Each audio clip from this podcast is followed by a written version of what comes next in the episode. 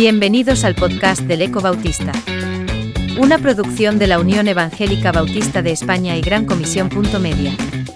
En esta nueva entrega de Teología y Misión, Samuel Escobar escribe Ayuda para orar. Puedes encontrar a este autor y otros muchos en 9.org o en tu plataforma favorita de podcast como Spotify, Apple Podcasts o Google.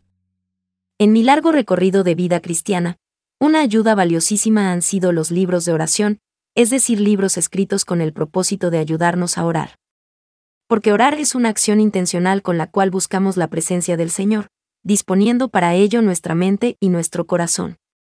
Es así como los salmos, esos poemas de fe, leídos con disposición de ánimo nos ayudan a saber cómo acercarnos a Dios y qué pedirle.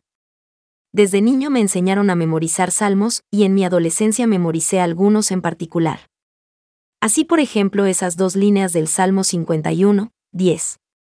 Crea en mí, oh Dios, un corazón limpio y renueva un espíritu recto dentro de mí, las cuales he repetido muchas veces en circunstancias y lugares de lo más diversos. Un libro de oración que ha sido y sigue siendo de gran ayuda para mí es el del teólogo evangélico escocés John Valley titulado Diario de Oración Privada, de Casa Unida de Publicaciones, México 1970. El libro tiene oraciones para 31 días, una por la mañana y otra para el final del día. Después de mi lectura bíblica de hoy, 7 de septiembre de 2020, he orado con la oración del día séptimo que transcribo aquí en parte. Oh Señor y Hacedor de todas las cosas, de cuyo poder creador surgió la primera luz, que contemplaste la primera mañana del mundo, y que viste que era buena, te alabo por esta luz que atraviesa a raudales mis ventanas para despertarme a la vida de un nuevo día. Te alabo por la vida que se agita dentro de mí. Te alabo por el mundo brillante y hermoso que me rodea. Te alabo por la tierra, el mar y los cielos, por la nube viajera y el pájaro cantor.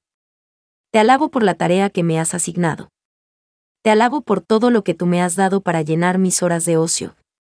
Oh tú que eres en ti mismo misericordia eterna, concédeme un corazón tierno hacia todos aquellos a quienes la luz de la mañana trae menos alegría que la que a mí me trae aquellos en quienes el pulso de la vida se va debilitando. Aquellos que deben yacer en sus lechos durante todas las horas de sol. Los que abrumados de trabajo no conocen el gozo de unas horas libres. Los desocupados, que no tienen la alegría del trabajo. Y cúbrelos con tu misericordia. O los que nunca se debilita, así como la luz de este día atraviesa a raudales estas ventanas e inunda esta habitación, permíteme que te abra las ventanas de mi corazón para que toda mi vida sea llena del resplandor de tu presencia. Que ningún rincón de mi ser deje de recibir la luz de tu rostro. Que nada dentro de mí oscurezca el brillo de este día. Que el espíritu de aquel cuya vida era la luz de los hombres, gobierne mi corazón hasta el ocaso de este día. Amén.